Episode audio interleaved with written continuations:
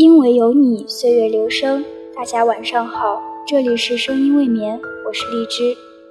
今天和大家分享一个小故事：推开别人的门。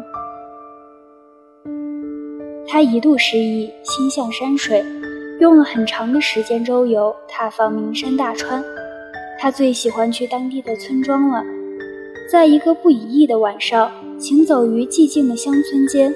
他循着远处下溪里复出的一束灯光，上前推开别人家的门。门虚掩着，轻轻一推就开了。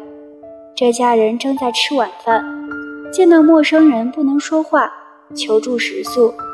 他们打量一眼，热情地招呼着：“来呀，坐这儿。”说话间腾好了位置，他便与他们共同吃了一个锅里的饭菜，口中生香。然后他们给他安排家里最好的房间。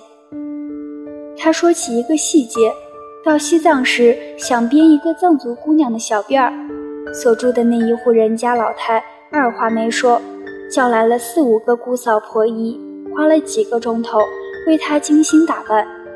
他坐在阳光里，心想：这儿不就是家吗？他怀着压抑与失落一路行走。甚至不再打算回来了。走着走着，他幡然大悟，怀揣着令他意想不到的感动，返回自己曾经急切逃离的城市。沿途一路的风景名胜早已淡忘，令他至今感动于心的是那些沿途接纳他进门的人家。我母亲进城数年了，仍然不习惯城市生活，大门紧闭，她成天被锁在家里。成了一个孤独的人。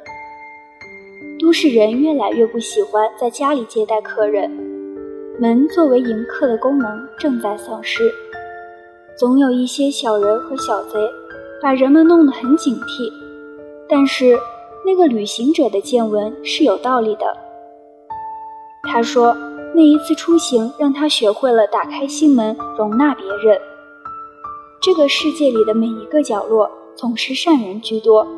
而我们活得太累了，是因为放不下一颗设防的心，以致心门久闭，锈蚀难开。那么，让我们在这适当的时间推开别人的门，也敞开心门，随时迎候阳光和冰棚吧。